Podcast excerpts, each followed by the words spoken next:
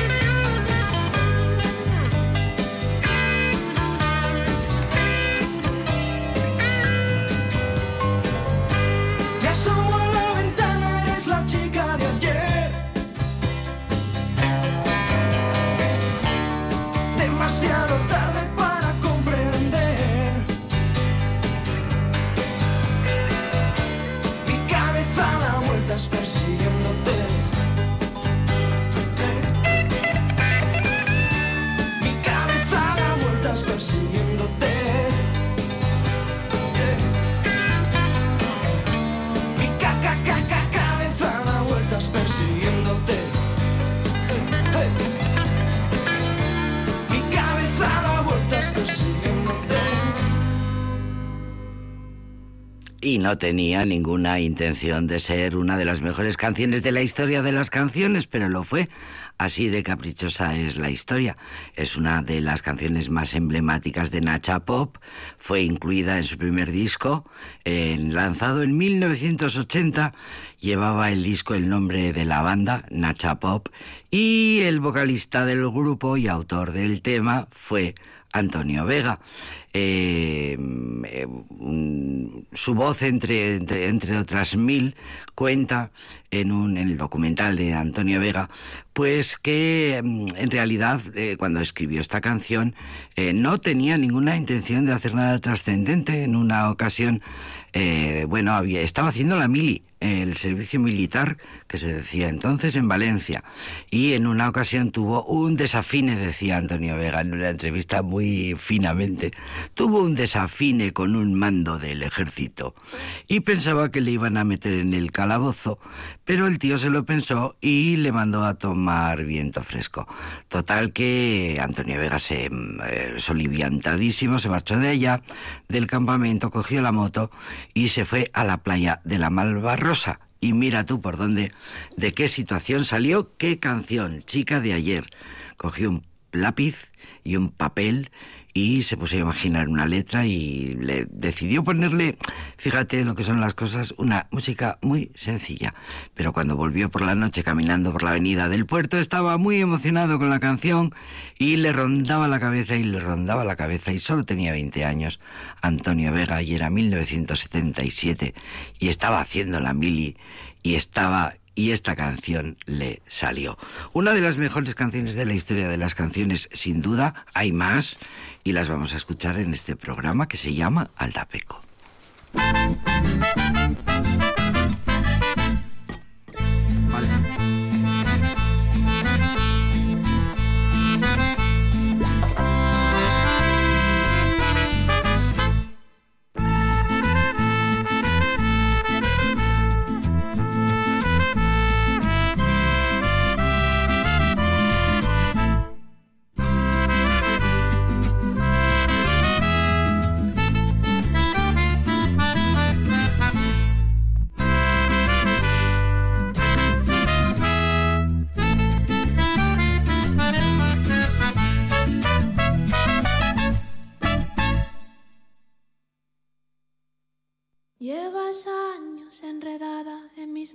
En mi pelo, en mi cabeza y no puedo más,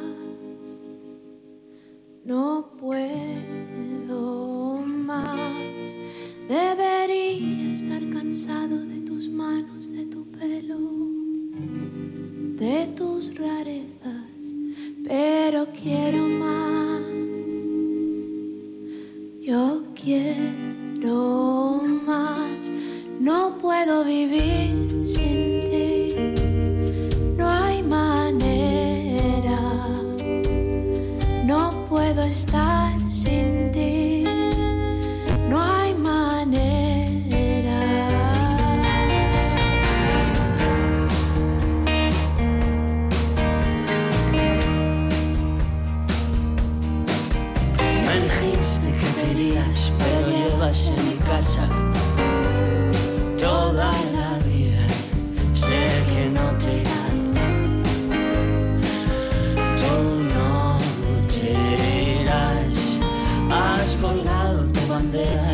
pasado la frontera. Eres la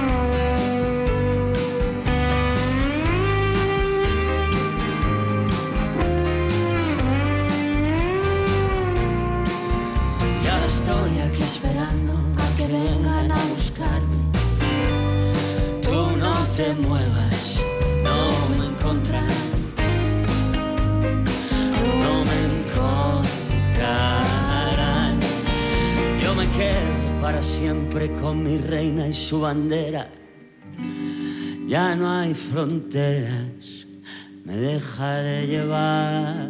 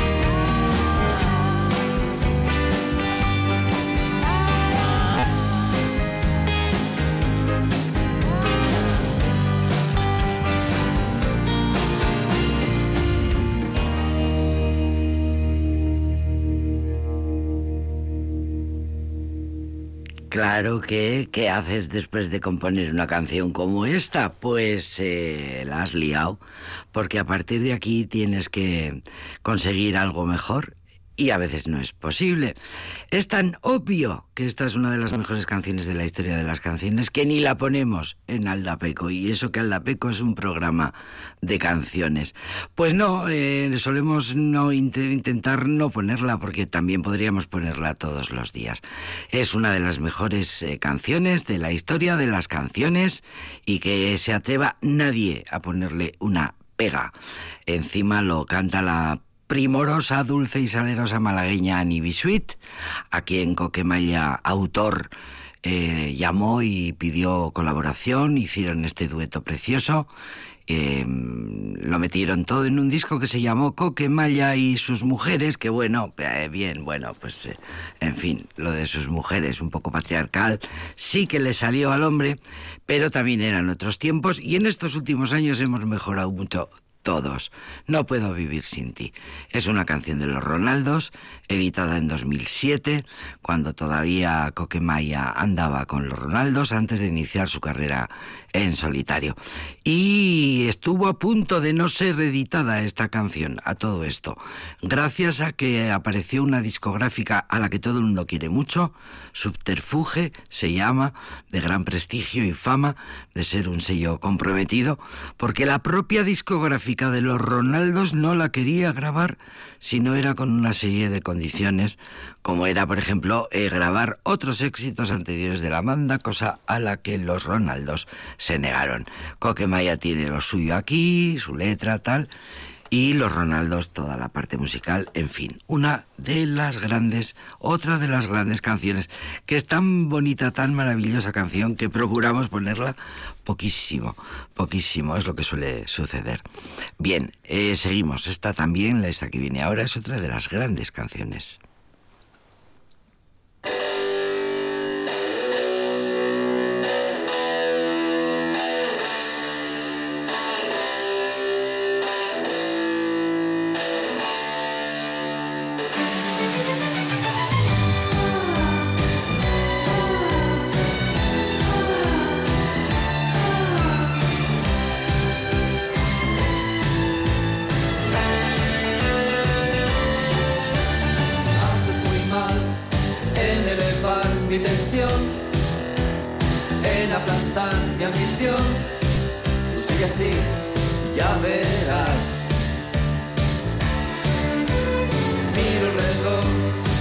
mucho más tarde que ayer. Te esperaría otra vez. No haré, no lo haré.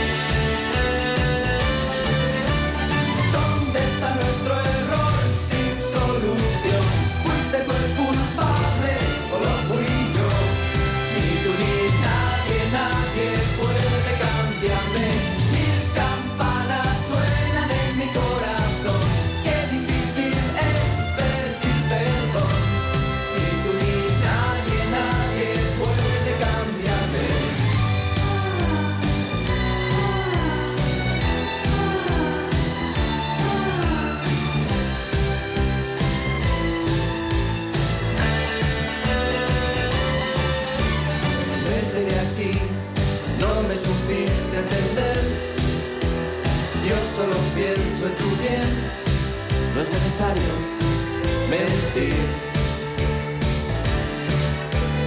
Qué fácil es atormentarse después, pero sobreviviré, sé que podré, sobreviviré. ¿Dónde está nuestro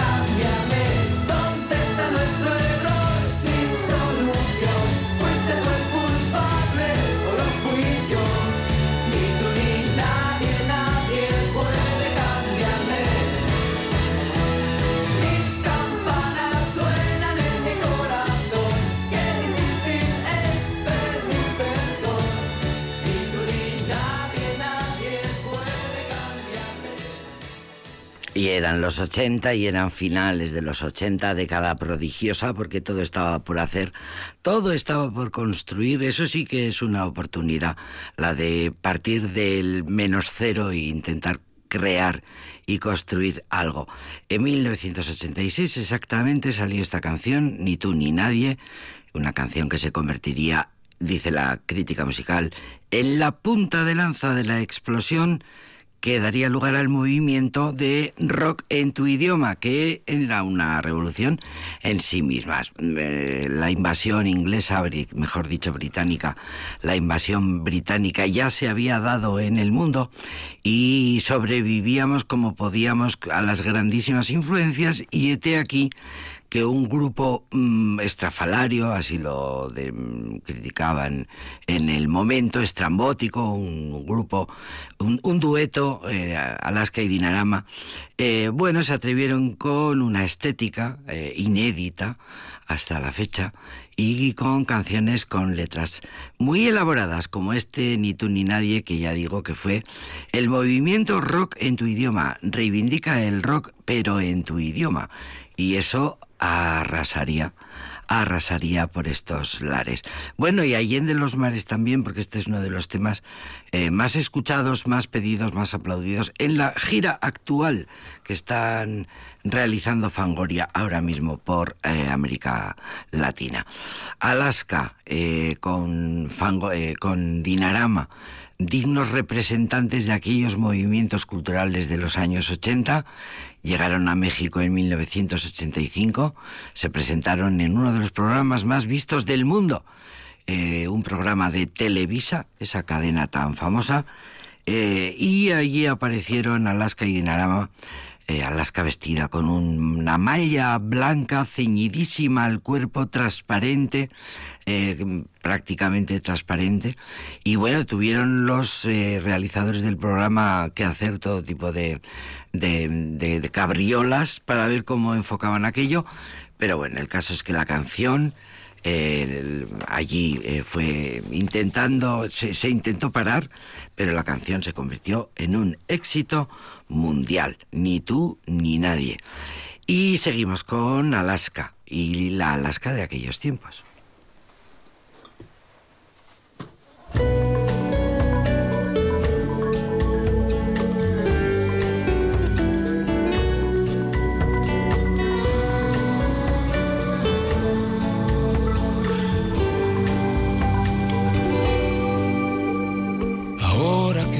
Busco y tú no estás recuerdo que solo la tristeza quiere hablar conmigo. Ahora que la lluvia se ha llevado el último jirón de tu vestido, ahora que he olvidado lo que soy, recuerdo en el pasado lo que sí. Si he sido lo que fui fue por tu cuerpo. Si he sido noche fue tu noche que lo quiso. Si he sido beso es que mis labios aprendieron a ser beso para ti. Si he sido lo que soy fue en tu regazo. Si he sido vida fue por darte a ti la vida.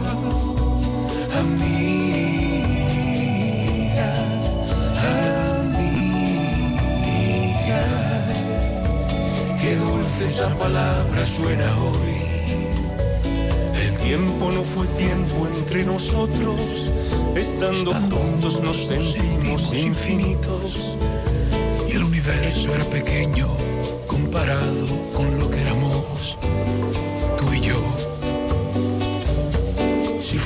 fuiste lo que fuiste fue en mi casa, que para ti fue tu palacio y tu guarida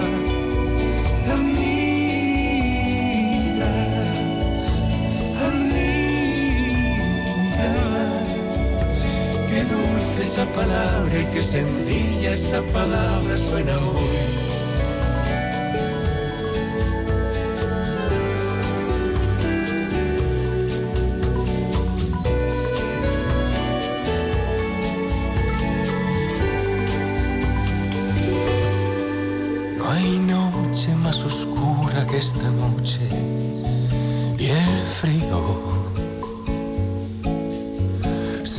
Depositando en los rincones del alma. Y ahora que el silencio va borrando la suave vibración de tus palabras, Ahora que no soy apenas nada, recuerdo lo que fui cuando no estabas. Si he sido lo que fui fue por tu cuerpo, si he sido noche fue tu noche quien lo quiso. Si he sido beso es que mis labios aprendieron a ser beso para ti. Si he sido lo que soy fue en tu regazo, si he sido vida fue por darte a ti la vida.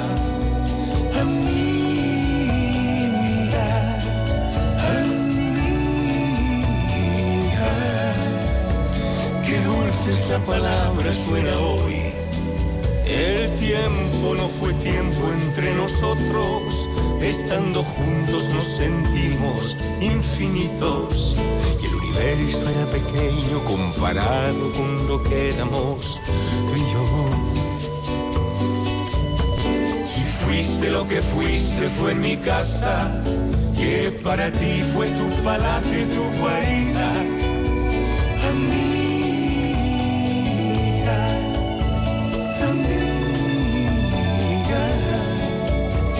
Qué dulce esa palabra y qué sencilla esa palabra suena hoy.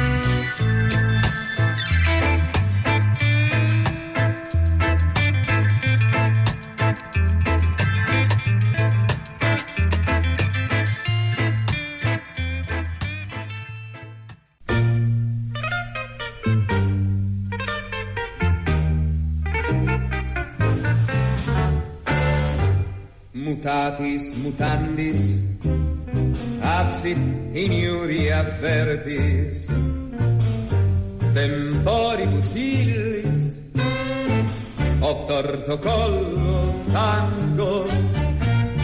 Ubi maior minor cessa talis pater talis filius mod proprio ad maiora.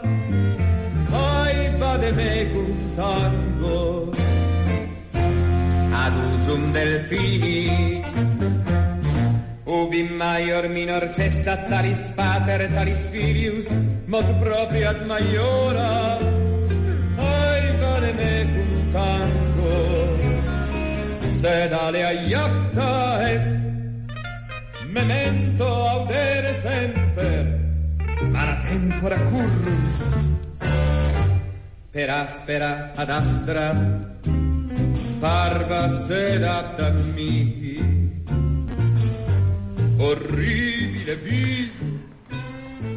Pues aquí está nuestro tango, querida Isidora Morujo. Buenas tardes, bienvenida. Muy buenas tardes. Como decíamos ayer, como decíamos en el primer capítulo de hace exactamente un lunes, hoy también vamos a seguir homenajeando.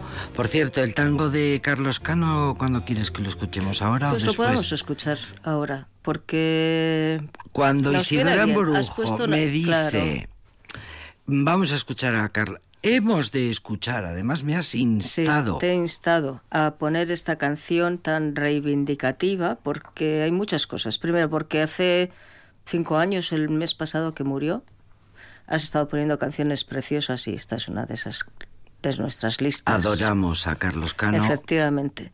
Porque Argentina está mm, con los últimos acontecimientos también que mm, debemos tenerla en- Presente. presente. Y porque habla de madres, y hoy vamos a hablar de madres también. Entonces, ya sabíamos, antes de que la neurociencia nos dijera que el embarazo nos cambia el cerebro, lo sabíamos, y como de no hecho, les la fue norepinefrina que os decía antes y la amígdala cerebral tiene muchísimo que ver Claro. con la vivencia del, del parto. Exactamente. Y para bien y para mal, esas madres que reivindicaban a sus hijos, pues claro, antes de perderlos los tuvieron. Así que hay que escuchar. Hay que escuchar. Pues vamos a escucharlo porque luego, eh, luego, luego tenemos que pensar.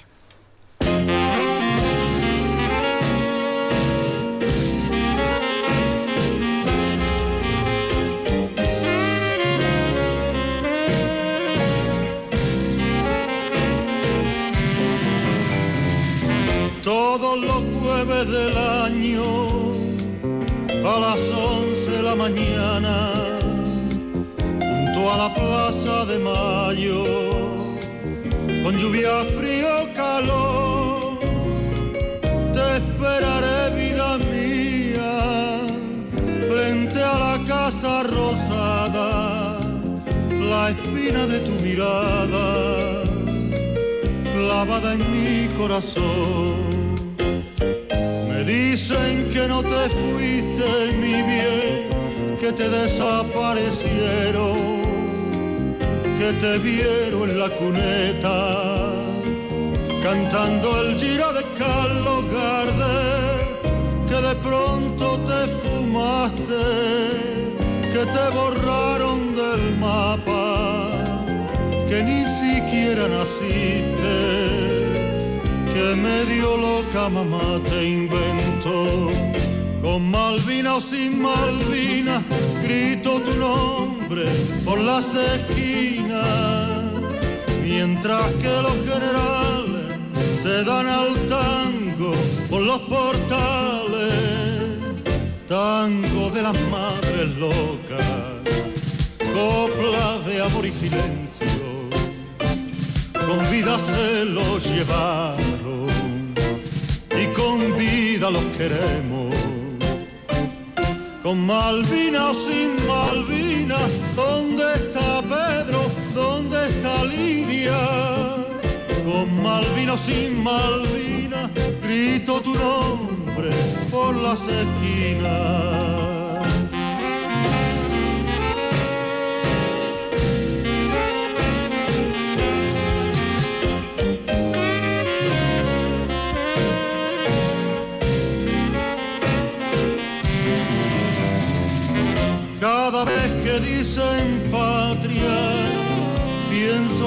Pueblo y me pongo a temblar en las miserias que vienen y en los fantasmas de la soledad.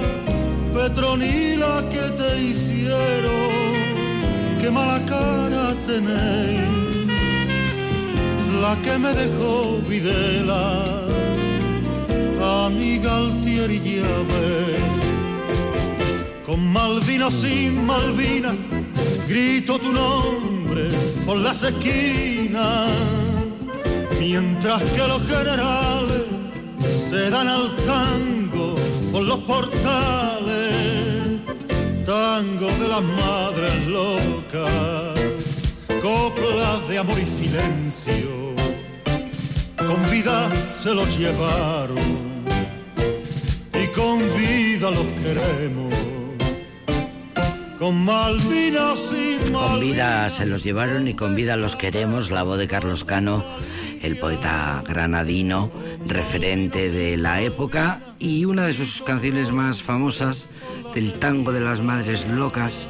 En esta canción habla de aquel grupo de mujeres que en 1977 empezaron a concentrarse en una protesta silenciosa alrededor de la Plaza de Mayo de eh, Buenos Aires, con un pañuelo blanco en la cabeza, en silencio daban vueltas frente a la Casa Rosada, la sede del gobierno argentino, y mm, esa imagen y esa, ese, ese, ese hecho, eh, aquí queda reflejado para siempre la música, en este caso, el arte es para esto y en esta ocasión la música y la canción refleja es lo que tiene que hacer el arte, refleja exactamente lo que está pasando, lo que está viviendo, lo que está sufriendo, da fe, da fe de un hecho histórico terrible.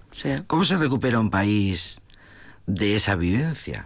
Pues de muy mala manera, como estamos viendo, cuesta mucho. Eh, en algunos casos echando tierra encima, pero estamos sabemos porque hay muchas obras de te vamos, muchas horas, muchos muchos niños que fueron hijos de estos desaparecidos, que fueron dados en adopción, Sí, sí. tienen graves problemas de ahora que son mayores y se han enterado de sus verdaderos orígenes. Sí. Entonces eso es muy duro. O sea, el país es, para el país es complicado y para las personas afectadas. Claro, el país son las personas, ¿no? Eh, Claro, sí, sí, pero quiero decir, la política, efectivamente, pues ya hemos visto lo que está pasando y lo que pasó en Chile, y, pero esto es duro y me parecía que, bueno, pues que merece la pena y además hoy tenemos un programa reivindicativo, porque lo voy a mencionar ahora para que no se me olvide. Voy a, mencionar de qué vamos a hablar la semana que viene, que es de un yacimiento que eh, está en, eh, el Padilla de Duero, en Valladolid, al lado de Peñafiel, que es una de las ciudades baceas más importantes, es decir, de los pueblos prerromanos, antes de que llegaran los, los romanos, ya estos Antes pueblos, romanos. antes de los romanos, los calculan que ya para el 400 había poblaciones asentadas, una población que tendría, han calculado, más de 5.000 habitantes con una necrópolis donde durante 600 años se fueron quemando eh, miles de, de cadáveres, porque el rito de, de funerario era la incineración. Pues este yacimiento, que estaba declarado bien de interés cultural desde 1993, ha sido destrozado en buena medida por un agricultor Un agricultor, dos que ha metido dos excavadoras. excavadoras y se ha cargado 200 metros lineales de yacimiento. Eh, Carlos Sanz es el director de la excavación, lleva excavando desde el año 79 cuando era alumno y creo que él está, vamos, destrozado porque el daño que se le ha hecho al yacimiento es irreparable Y a la investigación. a la investigación. Tantos 45 años. años. de trabajo para que vaya un señor con dos excavadoras para meter unas. eh, nada, una, un riego, o sea, una, una, eh, Una cañería. una cañería, Para regar mejor sus- atraviesa una, una muralla que es un ejemplo, como dice el director de la excavación, de murallas. Lo veremos la semana que viene, le dedicaremos un programa a Pintia. Pero bueno, vamos a No reivindicar. te lo podías quedar. No, no, eh, que, no. Que, que conste que aunque hoy no hablemos de ello, lo tenemos en la recámara porque porque de es esta increíble que, no que el de patrimonio no se cuide, que estando protegido como estaba, haya alguien que sea capaz de llevar sea, esto no ha sido que me he equivocado y he metido eh, la azada donde no debía. O sea, Esto es peor, ¿no? Claro, yo dos, dos excavadoras, una abría y la otra metía el tubo y, y había destruido una parte importantísima del patrimonio.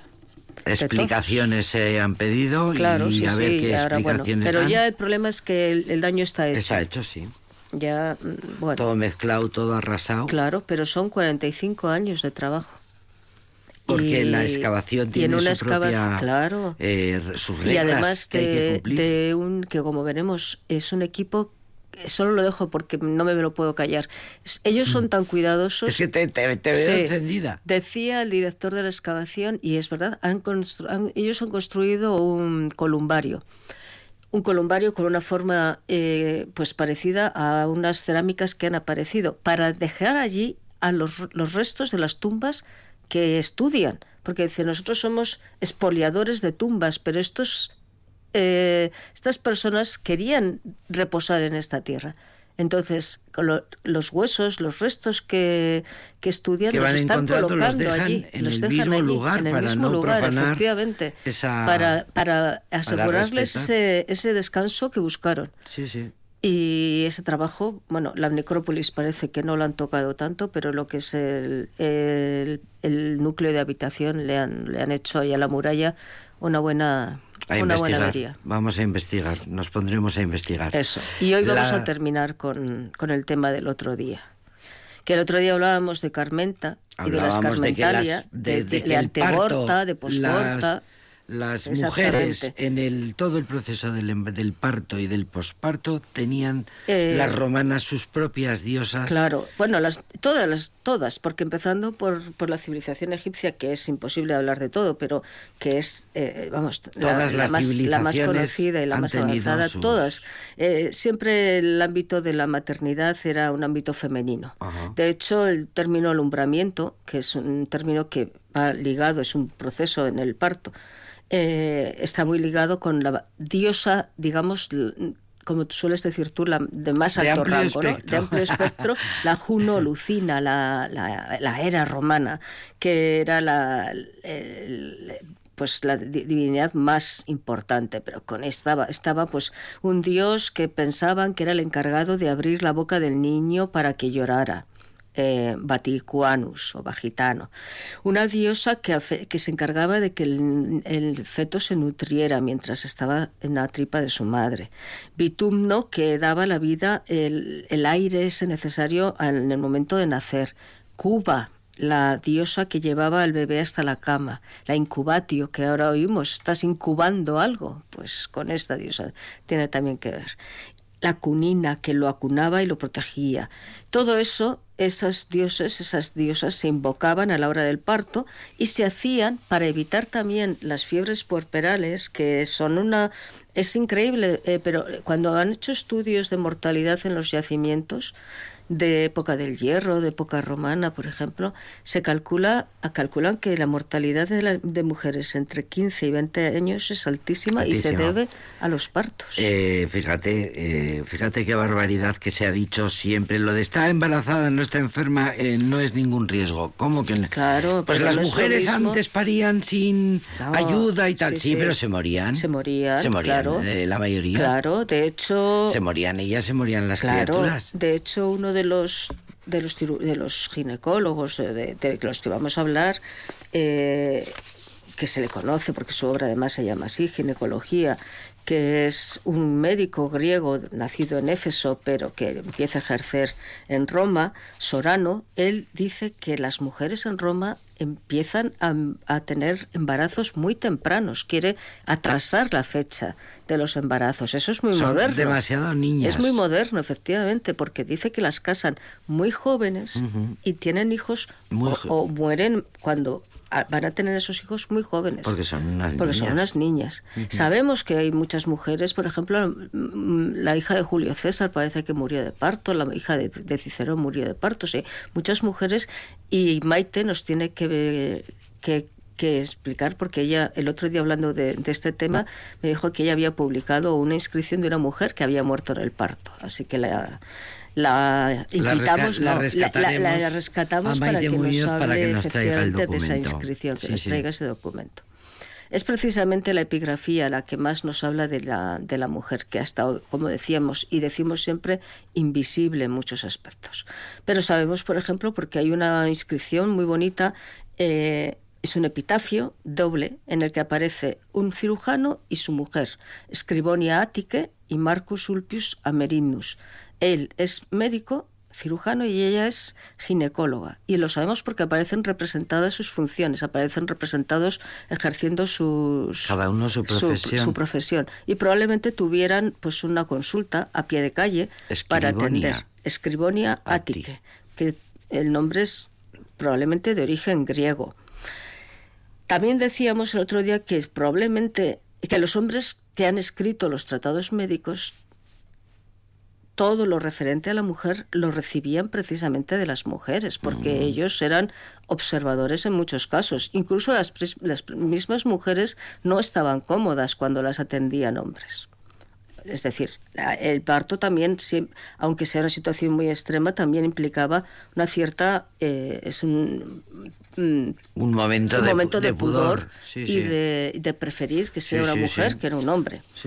Entonces se habla de algunas mujeres, es más, son más míticas que, que históricas, pues se habla de una metrodora que pudiera haber sido una, la autora de un conjunto de textos y que metió una serie de innovaciones muy importantes. Parece que mm, pudo vivir en, en Egipto entre el siglo II, el siglo IV.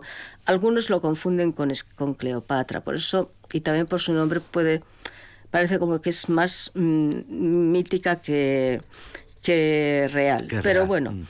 Eh, hablan de las aportaciones que hizo, que son, por ejemplo, pues el, uso del espéculo. Es decir, las mujeres conocen muy bien la anatomía femenina. Y también se encargaban no solo de ayudar al nacer, sino también de procurar a las mujeres métodos anticonceptivos y de realizar abortos cuando eran necesarios. Que esto también es importante.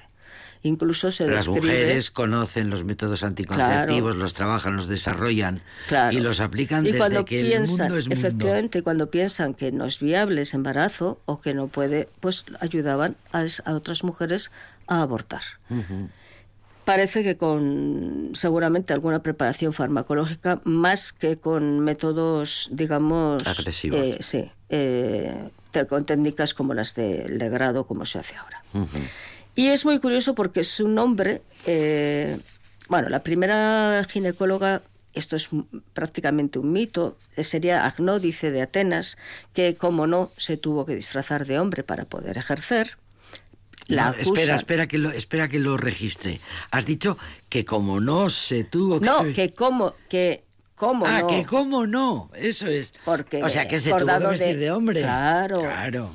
Claro, por eso digo cómo no, porque Claro, esto claro, ya lo hemos visto en otros conceptos. ¿Cómo en no? otros- eh, cómo no, Sí, pues sí, tuvo que sí. cortarse el pelo, vestirse de hombre y precisamente, y pensando que era un hombre, le acusaban el resto de sus compañeros médicos porque eh, seducía, pensaban que seducía a, a- a sus mm, clientas. Ah, las clientas. Claro, eh, claro, porque las mujeres la preferían, la preferían, pero porque ella, según nos cuenta un autor de época romana, cuando iba a atender a una mujer, cuando dice que ella sabía que una mujer estaba sufriendo, se acercaba a ella, se levantaba la túnica, le mostraba que era una mujer y la mujer se relajaba.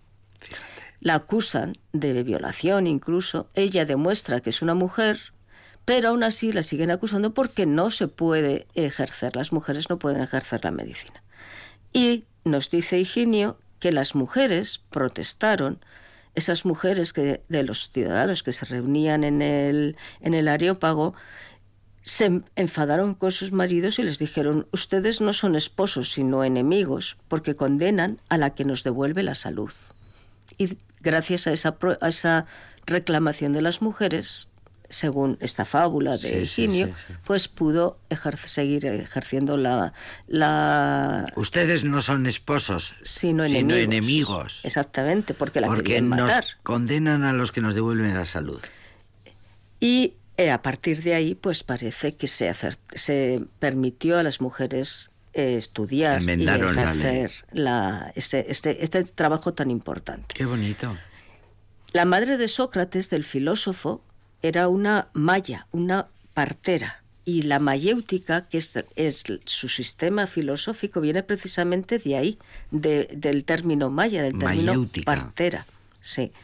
Y él eh, dice Sócrates que las, las matronas, las parteras, tienen que ser mujeres que estén ya en, en la menopausia, porque no, puede, no pueden estar atendiendo eh, a, a una, a una parturienta, a una mujer que esté embarazada, pero tiene que haber eh, tenido hijos. O sea, eh, le, le pide experiencia, Experiencia vital. experiencia Ha tenido vital, que tener hijos. pero Exactamente, dice, solo las mujeres que ya no pueden parir pueden ayudar a otra, pero lo ha tenido que, que tener.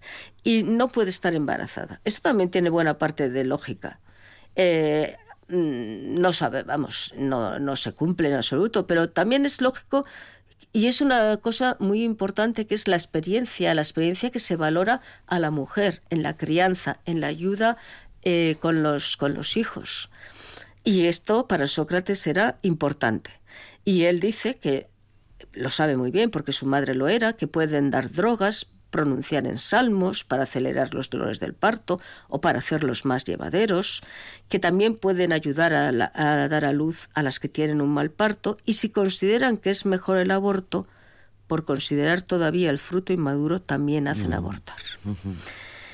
Y el testimonio más importante es el de Sorano de Éfeso, que eh, recoge seguramente todo lo que las comadronas se habían ido contando. Las obstetrics, obstétriques, obstetris en singular, que parece que literalmente es la que se coloca delante, porque es el, el lugar que, que, se ocupa en el, durante la asistencia al parto. Entonces, claro, para Sorano es, Sorano piensa que no hace falta que las mujeres este, sean menopáusicas. Él a eso no le da mucha importancia. Sí que dice que tienen que tener una instrucción elemental. Y dice una cosa que es muy de sentido común, que no todas las mujeres valen para ser eh, parteras para este, esta profesión. El mero Entonces, hecho de que, ser mujer no te habilita para ser una buena matrona. Dice, no hay que hacer esfuerzos inútiles Tratando para enseñar, enseñar a personas incapaces. o sea, no has nacido para esto. Si déjalo. te mareas con la sangre, no puedes atender mejor a ninguna que lo mujer. Todo Claro. esto lo dice, por cierto, voy a citar la, la fuente, lo recoge muy bien María de la Sierra Moral Lozano en un, un artículo que se titula Mujer y Medicina en la Antigüedad Clásica, la figura de la partera y los inicios de la ginecología occidental, que es un artículo del 2011. Bueno, pues nos dice Sorano que tiene que tener una instrucción, porque tiene que aprender una técnica, que tiene que tener viveza de espíritu, es decir, eh, tiene que ser viva para seguir atentamente lo que se le dice o lo que pasa. Es un momento de estrés, tampoco nos extraña, hay que saber reaccionar. Es un momento de máximo, De máximo estrés, estrés. el máximo estrés que se puede vivir. Tiene que saber vida. reaccionar. Dice que tiene que tener memoria para conocer o acordarse. Saber es acordarse de lo que se ha aprendido. Sí. Entonces tiene que tener memoria. Tiene que tener celo en el trabajo para hacer frente precisamente a los imprevistos. Siempre hemos oído, en alguna familia hemos oído cuando los niños nacían en, en casa, mi suegra tuvo a todos sus hijos en casa y contaba, pues tuvo que venir la comadrona, porque no sé qué, la noche, A las 4 de a la las mañana. 4 de la mañana. Nuestras pues, madres siempre parían en casa y a las 4, de la y a las mañana. 4 de la mañana. Eh, eh, estaban los hombres en la cocina y, y la- las mujeres ayudando. Y eso era el celo en el trabajo, tenía que estar dispuesta a todo. Tenía que ser discreta. Esto es muy importante, fíjate. Ahora, ahora también se guarda la discreción y la sabemos que los sanitarios tienen que proteger la, La confidencialidad. la confidencialidad Sí, y sí. los datos, pero en la antigüedad mucho más, porque en muchos casos daban fe de cosas que podían ser muy graves. O sea, la partera, por ejemplo, daba fe de que ese hijo era legítimo, de que lo había parido esa mujer, o no. No me lo puedo creer, que nos ha- se nos ha ido el tiempo. Ay. Se nos ha ido el tiempo, fíjate, acabo de mirar el reloj. Nos vamos, Nos adiós. vamos. Ay, qué bonita historia. Sí.